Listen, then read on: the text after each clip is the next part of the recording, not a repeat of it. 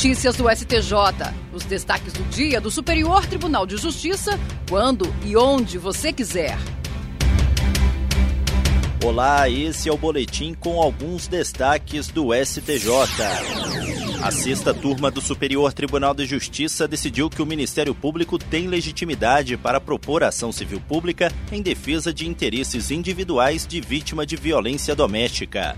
No caso analisado, após ter sido agredida pelo irmão, uma mulher procurou o Ministério Público de São Paulo, que requereu medidas protetivas de urgência que foram deferidas pelo juízo de primeiro grau. Quatro meses depois, o Ministério Público ajuizou a ação civil pública com pedidos para que o réu se afastasse da casa onde morava com a irmã e fosse proibido de se aproximar ou ter contato com ela. O juízo de primeiro grau negou o pedido por considerar que o Ministério Público não possuía legitimidade ativa para propor tal tipo de ação.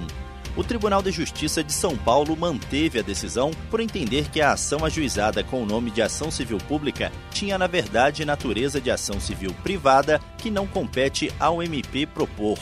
No STJ, o colegiado da sexta turma deu provimento ao recurso e reconheceu a legitimidade ativa do Ministério Público para representar a vítima na ação civil pública. O relator desembargador convocado Gessuíno Risato destacou que, conforme a Lei Maria da Penha, o Ministério Público tem legitimidade para atuar nas causas cíveis e criminais decorrentes de violência doméstica e familiar contra a mulher. O relator ressaltou que a ação civil pública proposta no caso em análise é sim direito individual indisponível que, nos termos do artigo 1 da Lei 8.625 de 1993, deve ser defendido pelo Ministério Público, que, no âmbito do combate à violência doméstica e familiar contra a mulher, deve atuar tanto na esfera jurídica penal quanto civil.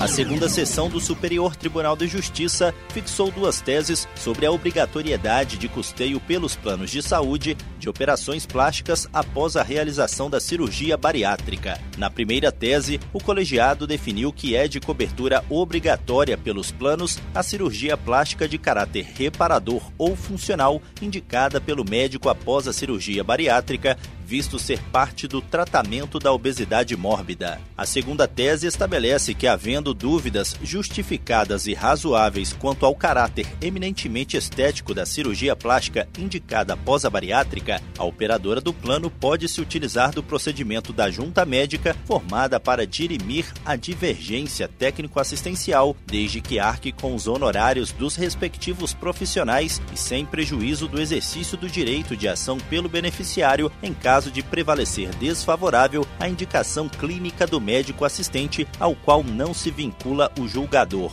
O relator, ministro Ricardo Vilas Boas Cueva, destacou que as operadoras devem custear as cirurgias plásticas pós-bariátrica, a exemplo da retirada de excesso de pele, uma vez que em algumas situações a plástica não se limita a rejuvenescer ou aperfeiçoar a beleza corporal, mas se destina primordialmente a reparar ou a reconstruir parte do corpo humano ou ainda prevenir males de saúde. Todavia, segundo o ministro, não é qualquer cirurgia plástica que estará coberta para os pacientes que se submeterem à bariátrica, pois não se pode ampliar indiscriminadamente a cobertura para incluir quaisquer tratamentos complementares, sobretudo se não objetivam a restauração funcional.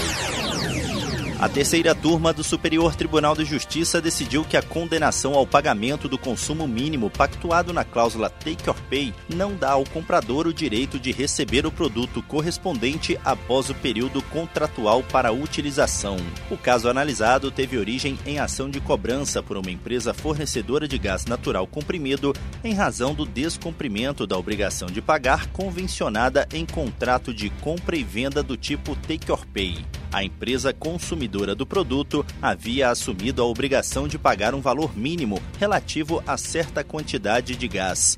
Entretanto, ela deixou de consumir o produto e de pagar o montante devido, mesmo após tratativas para a quitação da dívida. O juízo condenou a ré a pagar o valor devido, mais juros de mora e correção monetária, podendo compensar os valores já pagos. Além disso, o magistrado assegurou à ré o recebimento do produto correspondente ao valor pago, mesmo após o período em que ele deveria ter sido utilizado, sob pena de enriquecimento sem causa da autora da ação o Tribunal de Justiça de Minas Gerais manteve a sentença.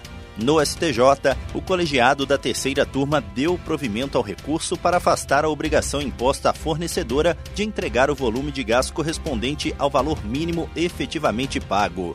A relatora, ministra Nancy Andrighi, explicou que a cláusula Take or Pay obriga o comprador a pagar por uma quantidade mínima especificada no contrato, ainda que o insumo não seja utilizado. E esse foi o STJ Notícias de hoje. Se quiser ouvir mais, acesse o Spotify ou o SoundCloud do STJ. Tchau, tchau. Notícias do STJ, uma produção da Secretaria de Comunicação Social do Superior Tribunal de Justiça.